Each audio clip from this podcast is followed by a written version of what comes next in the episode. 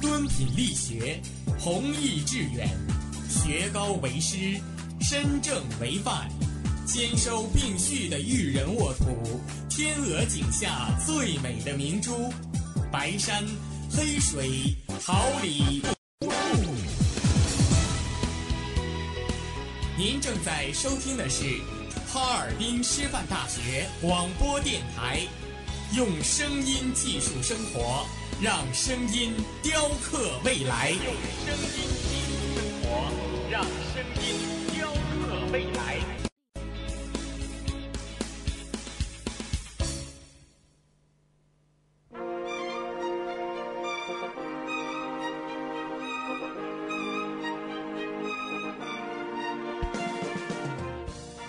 春华秋实，桃李不言。炫动之声，无限精彩。一二。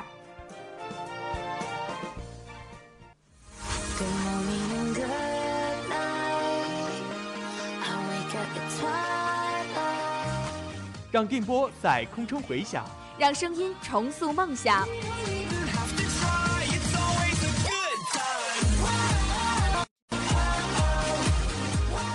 在青春的旅途上，用电波打破沉寂；在年少的岁月里，让声音尘封迷茫。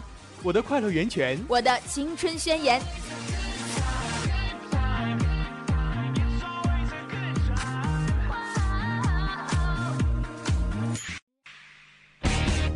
哈尔滨师范大学广播电台，正青春，传递正能量。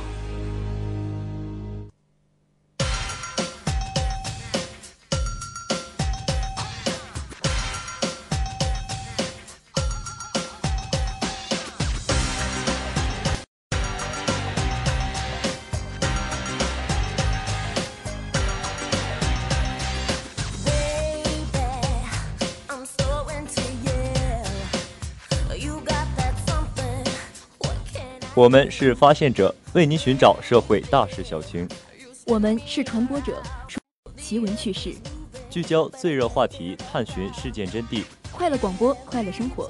这里是调频七十六点二兆赫，哈尔滨师范大学广播电台，每周四中午为您带来的资讯零距离。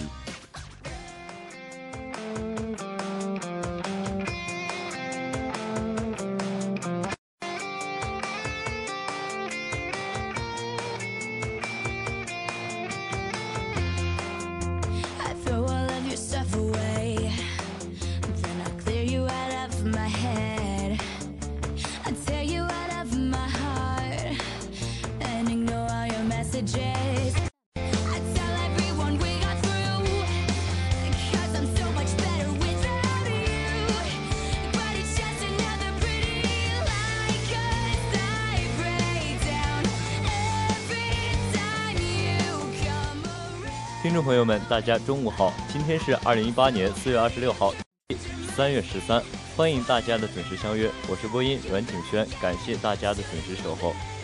大家好，我是播音张熙元，代表直播间里每一位辛勤工作的广播人员，感谢您的准时收听。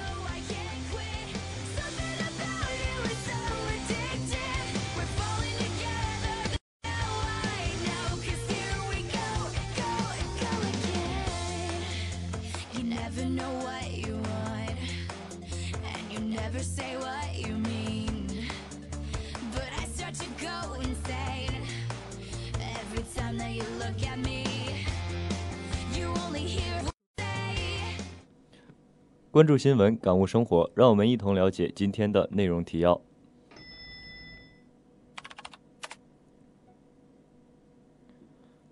习近平在中共中央政治局第五次集体学习时强调，深刻感悟和把握马克思主义真理力，谱写新的社会主义新篇章，突破核心技术，建设数字中国。四轮贯彻习近平总书记全国网信工作会议重要讲话，天网二零一八行动启动。二百余人参加追逃追赃培训。中方回应：中印领导人正式会晤可提供适宜气氛。刘若英导演处女作看哭一大片人，陈可辛直言羡慕像我们一样年轻杀青。赵立新、张晨光戏骨加盟。青年之声阅读狂魔诞生，两年读书上千本，可能吗？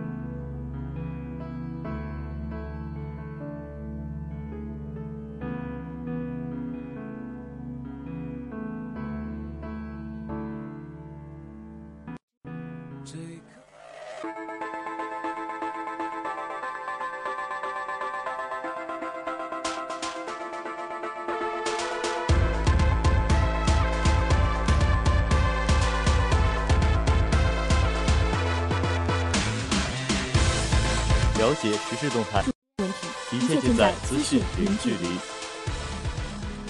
呃，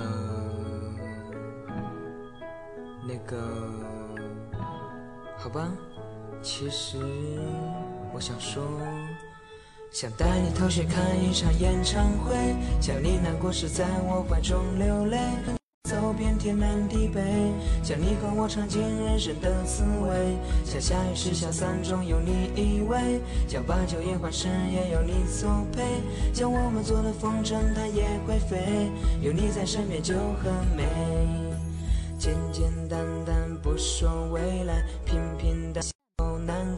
我想我也许不够坏，离开眼泪就掉下来，忙忙乱乱头脑空白，磕磕绊绊总受伤害。这一次我要够勇敢，和过去说拜拜。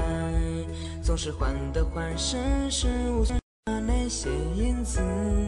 我要向我所想做，我想做，向你发动攻势。要带你逃学看一场演唱会，叫你难过时在我怀中流泪，要和你背包走遍天南地北，要你更的滋味，要下雨时小伞中有你依偎，要把酒言欢时也有你作陪，要我们做的风筝它也会飞，有你在身边就很美。习近平在中共中央政治局第五次集体学习时强调，深刻感悟和把握马克思主义真理力，谱写。特色社会主义新篇章。中共中央政治局四月二十三号下午就《共产党宣言》及其时代意义举行第五次集体学习。中共中央总书记习近平在主持学习时强调，学习马克思主义基本理论是共产党人的必修课。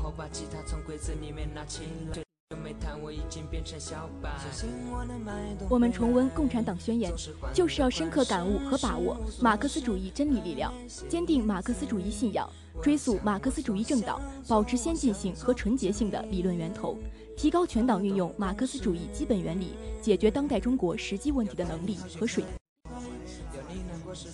把《共产党宣言》蕴含的科学原理和科学精神运用到统揽伟大斗争、伟大工程、伟大事业、伟大梦想的实践中去，不断谱写新时代坚持和发展中国特色社会主义新篇章。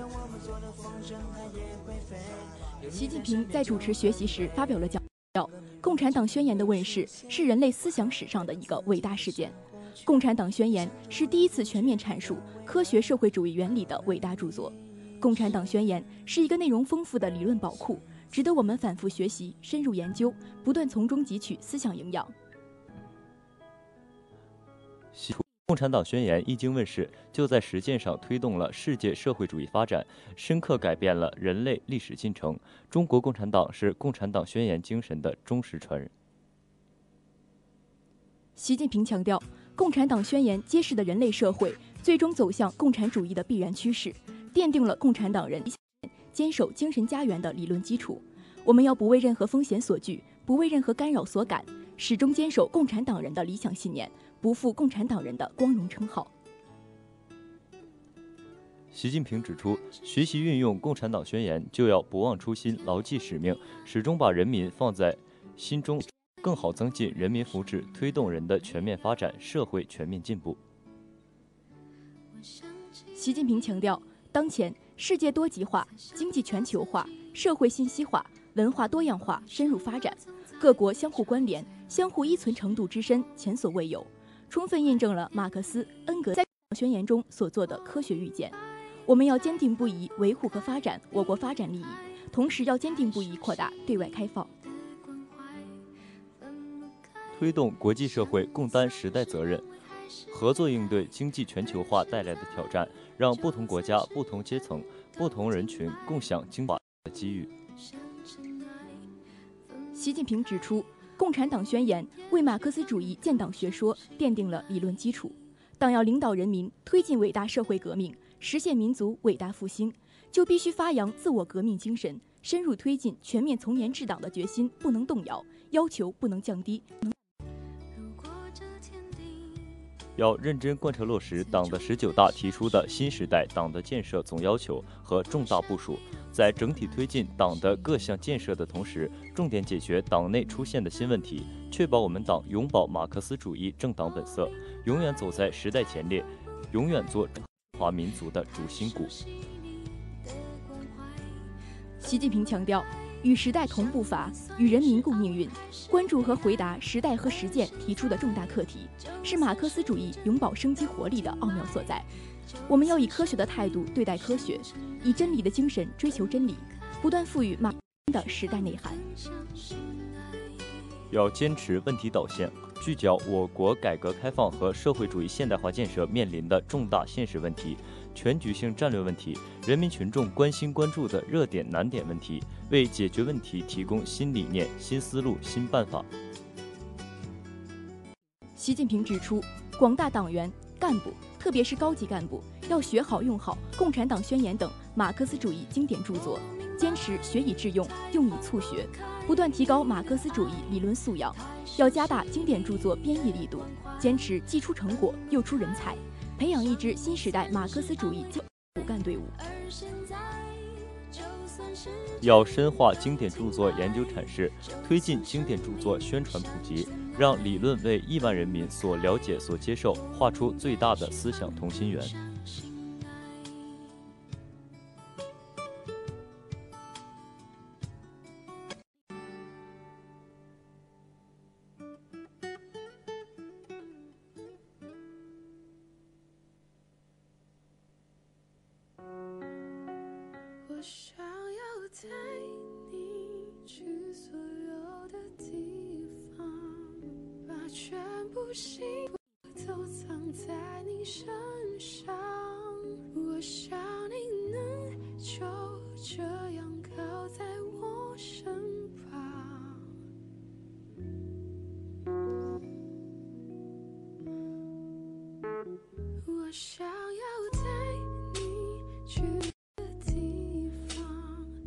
突破核心技术，建设数字中国。四论贯彻习近平总书记全国网信工作会议重要讲话。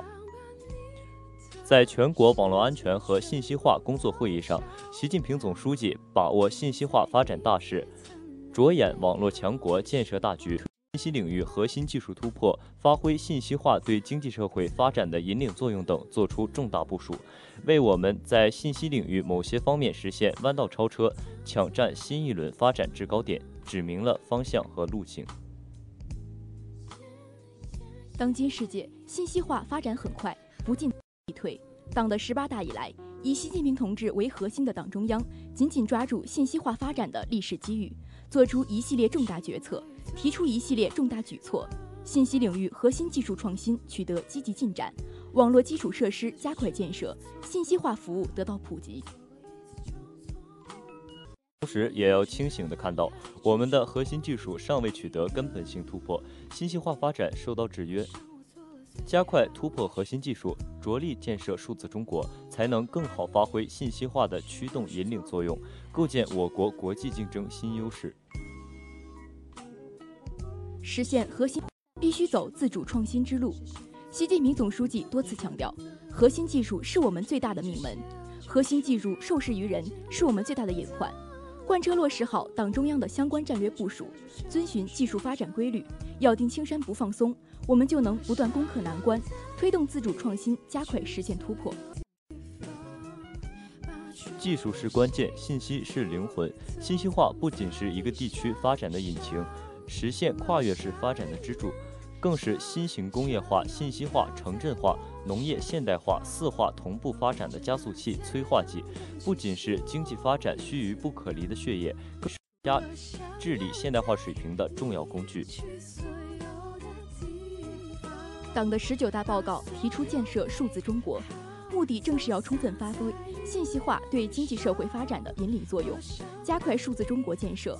我们既要以推动侧供给侧结构性改革为主线，大力推动数助推经济结构调整和新旧动能转换。没有信息化就没有现代化，突破核心技术，建设数字中国，让信息化成为发展的引擎。我们就一定能更好实现高质量发展，不断谱写社会主义现代化新征程的壮丽篇章。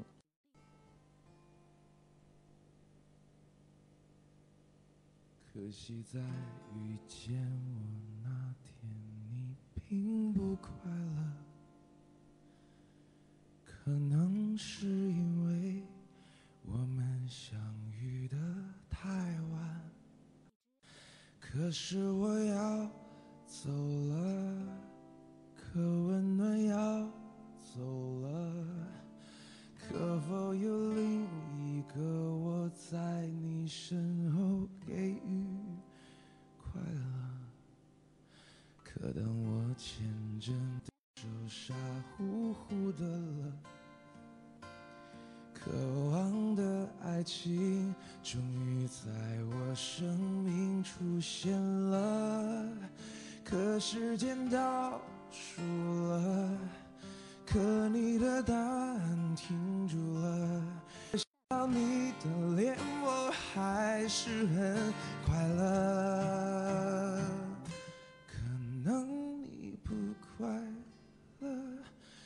可惜你不快乐。可能是我的爱情它来的太。天网二零一八行动启动，二百余人参加追逃追赃特训。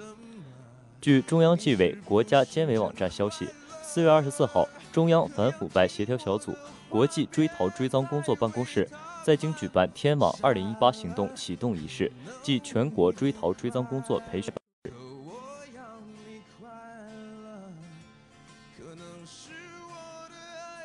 中央纪委副书记、国家监委副主任李书磊强调。加强党对追逃追赃工作的集中统一领导，层层压实责任，结合监察体制改革，大胆探索，把制度优势转化为治理效能。狠抓天网专项行动，做到追逃追赃一起抓，追逃防逃一起抓，巩固扩大震慑效应。李书磊指出，要加大曝光和宣传报道力度，持续营造强有力的追逃追赃氛围。加强业务培训，打造一支高强、作风优良的追逃追赃队伍。据统计，二零一五年启动天网行动以来，已经从九十多个国家和地区追回外逃人员四千零五十八人，其中国家工作人员八百人，百名红通人员五十二人，追回赃款近百亿元。中央追逃办成员单位、全国各省市区。新疆生产建设兵团追逃办以及部分驻外使领馆人员共二百余人参加培训。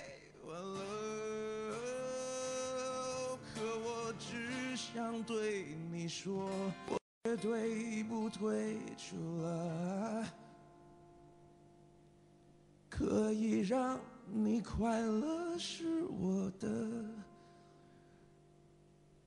快乐。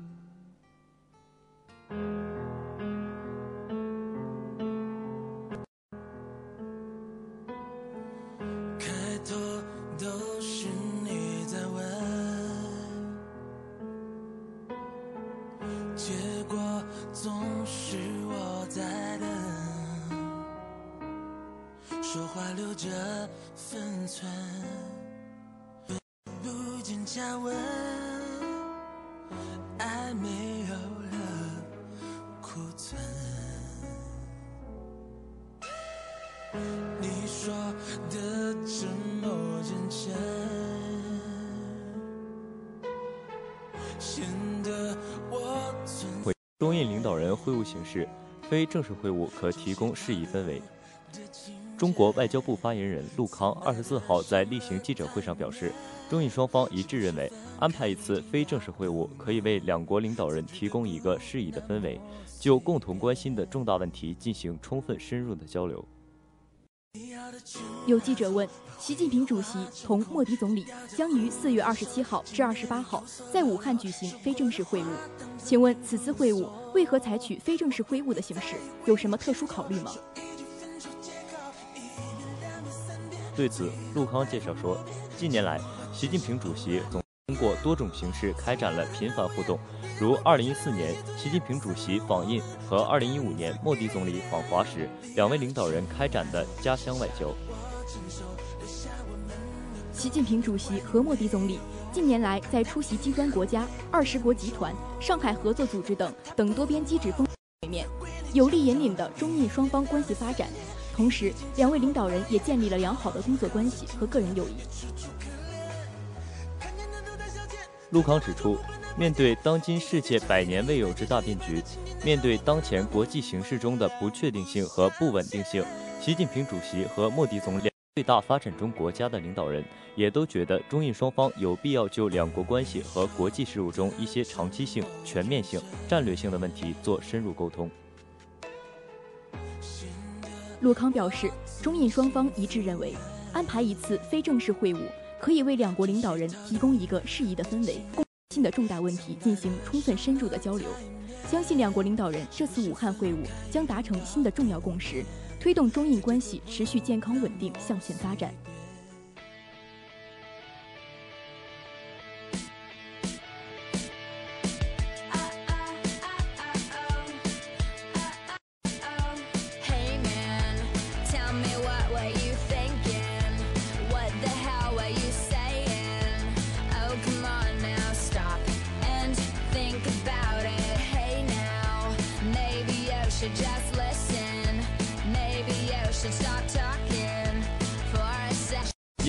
尚潮流，掌握众星动向，一切尽在娱乐风向标。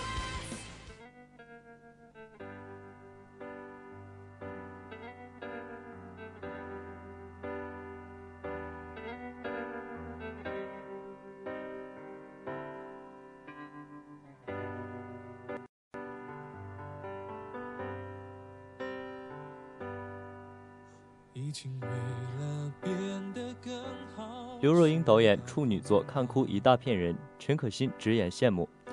还记得刘若英那首经典歌曲《后来》吗？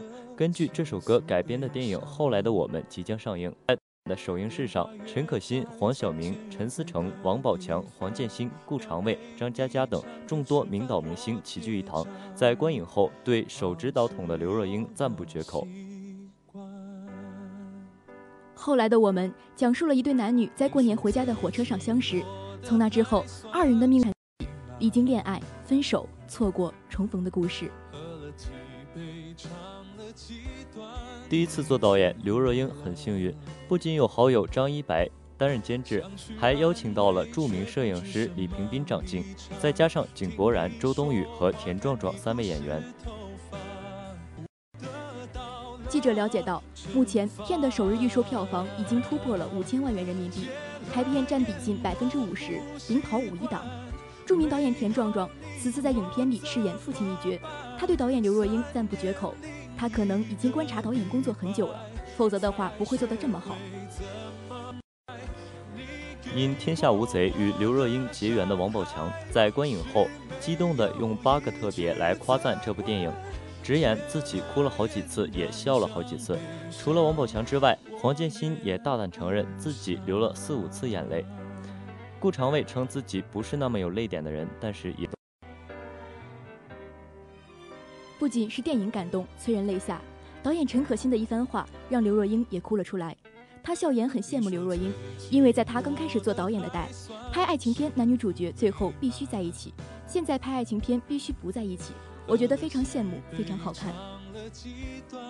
这番话引得刘若英在台上落下了眼泪。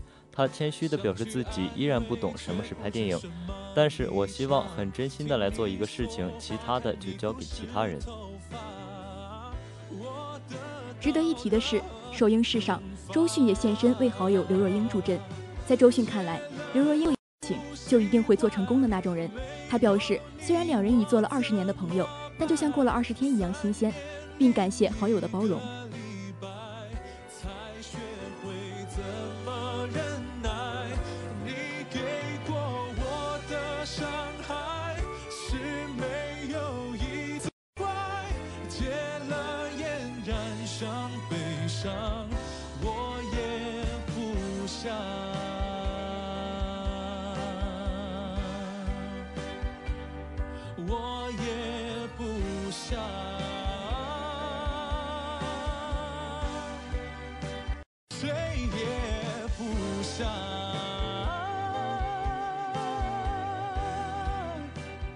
像我们一样年轻，杀青，赵立新、张晨光戏骨加盟。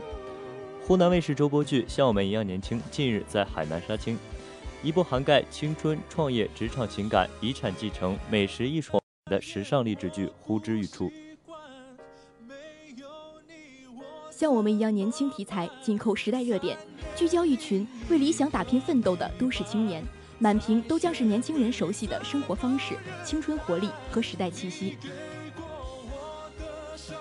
剧中网络化化成意外冷内热，虽然父母为他积累了亿万家财，他却从未被物质蒙蔽心灵，一直追寻着内心的绘画梦想。天才私厨杨小柔，鬼马精灵执着坚强，他为生活褪去一身娇娇气，用美食行走江湖，温暖人心。这两个成长一个大相径庭的个性青年，因为高家的与主纷争，意外迎来新的人生使命。共同担负起品牌餐厅的二次创业重任。当高冷艺术家遭遇市井女厨师，将会产生怎样的火花？他们又将如何拉近距离，完成身心的治愈之旅？答案出的酸甜苦辣中。作为一部精品剧，像我们一样年轻，还力邀赵立新、张晨光等魅力戏骨加盟，两位的实力配不但是演技压舱石。更帮助导演把该剧的玄幻感演绎到极致。剧中饰演的辛辣原料何物尊，始终牢记固有嘱托，表面不动声色，暗里运筹帷幄，把一个兼具大智慧和大格局的商业精英刻画的淋漓尽致。张晨光饰演的纠结老爸高放山，则是商场上的的糊涂人。他为了鞭策高兴和高雅这对儿女，精心设计了遗嘱挑战，尽显深谋远虑和良苦用心。两位戏骨此番携手纵横山海，又要给观众布下怎样的迷局？对于技术流观众而言，像我们一样年轻，最让人兴奋的莫过于创作团队表示，这部剧的主创阵容完全按照电影级配置，导演谢泽曾曾掌镜。三枪拍案惊奇、红高粱、芈月传等多部作品，擅长以细腻的镜头语言和张弛有度的节奏掌控讲述光影故事。美由美术大师狄坤担任，曾参与打造过《好先生》《远大前程》《将爱情进行到底》等作品。他通过精确还原场景，为该剧镀上了青春洋溢的光彩。时尚教母黄薇担任造型总监，她曾为《小时代》。远大前程、微微一笑很倾城等影视作品全程指导造型。本片中多个人物个性，黄威为每个角色私人定制专属服饰造型。更有深夜食堂十二道风味专业美食导演张青亲情加盟，力求通过专业的置景道具、清新唯美的画面，充分调动观众的每一颗味蕾。像我们一样年轻，由芒果影视、元一传媒。梦想新创联合出品，陈翔、卢瑶、卢山、刘文佑等主演，赵立新、张晨光特邀主演，年轻味道即将弥漫湖南卫视青春进行时剧场。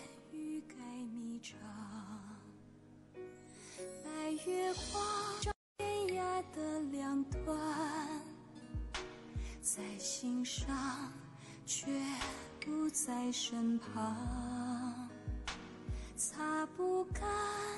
你当时的泪光。路太长，追不亮。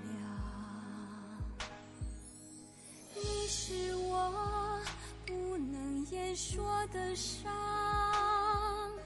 想遗忘，又忍不住回想。花季岂无言，雨季何无声。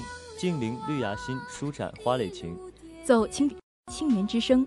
舞木叶之步，燃热血之火。青年的心声，我们一起聆听；时代的心声，你我共同发现。青年之声，正能量，我们在发声，让我们共同走进今天的青年之声。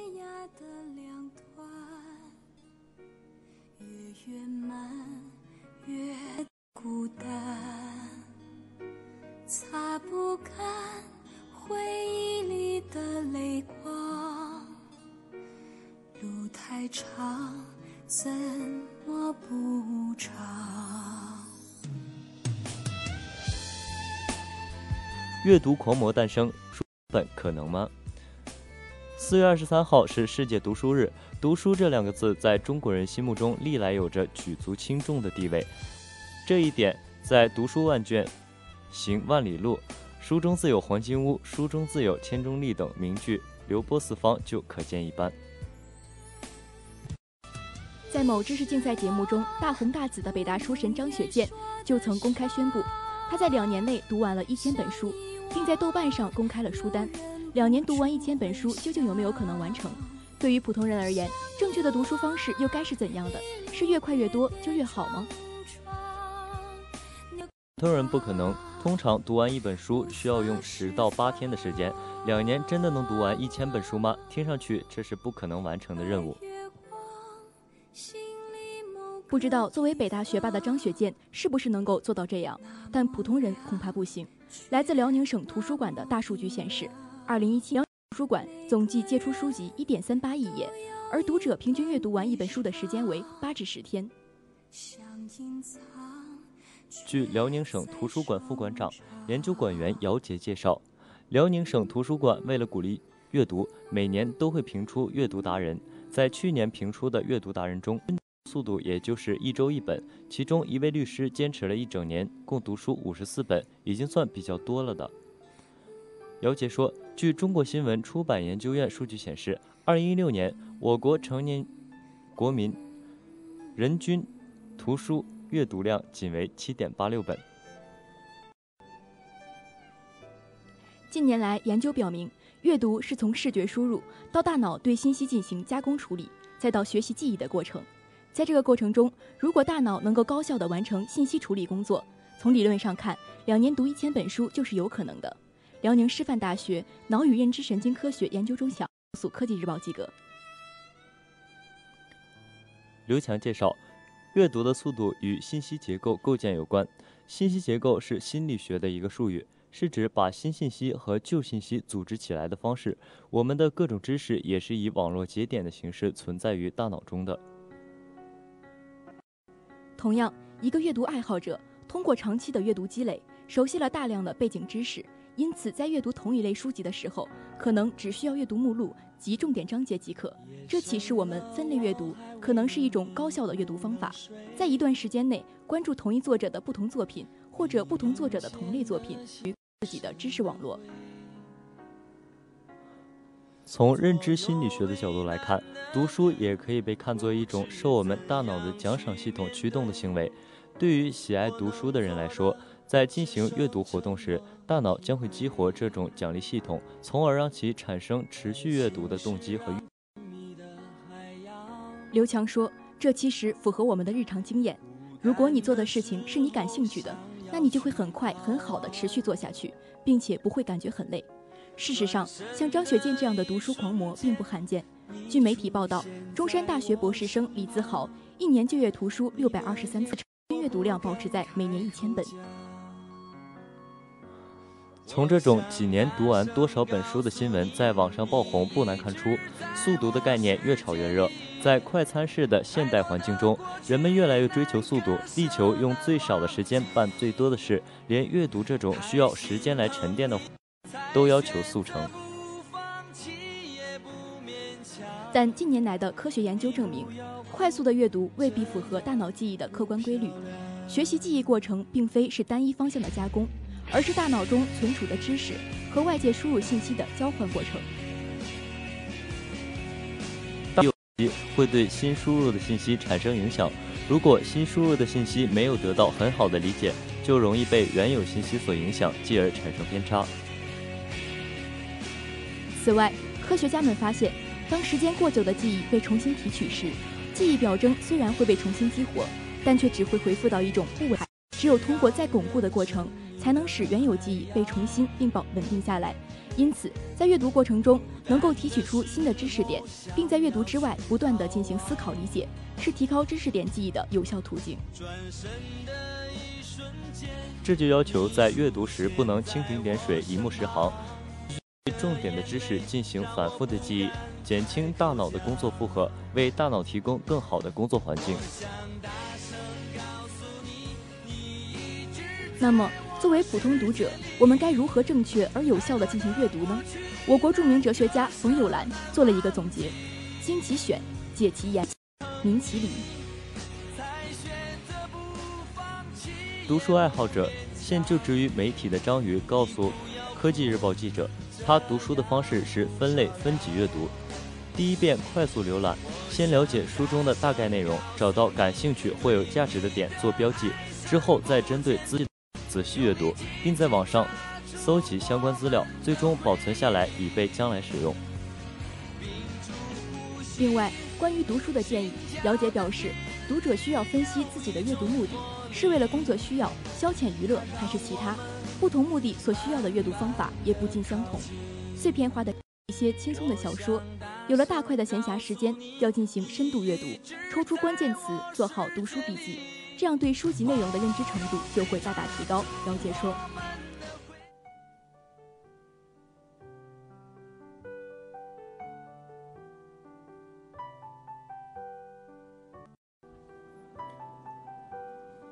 最新鲜的全球资讯，最及时的动态报道。正午时光，资讯零距离，陪您一同度过。正午时光，让资讯与您零距离。播音：阮景轩、张希元，代表监制：王海月，编辑：杨梅，导播：王艳爽，新媒体：卢瑶、李嘉欣、宗。感谢大家的准时收听，下周同一时间我们不见不散。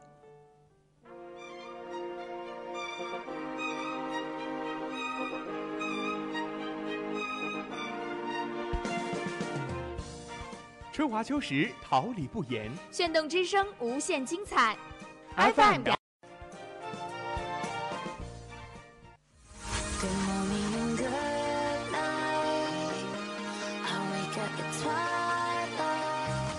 让电波在空中回响，让声音重塑梦想。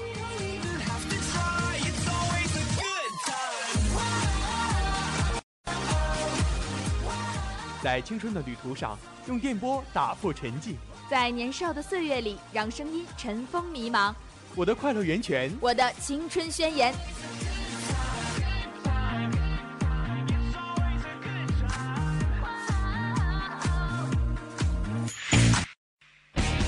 哈尔滨师范大学广播电台，正青春，传递正能量。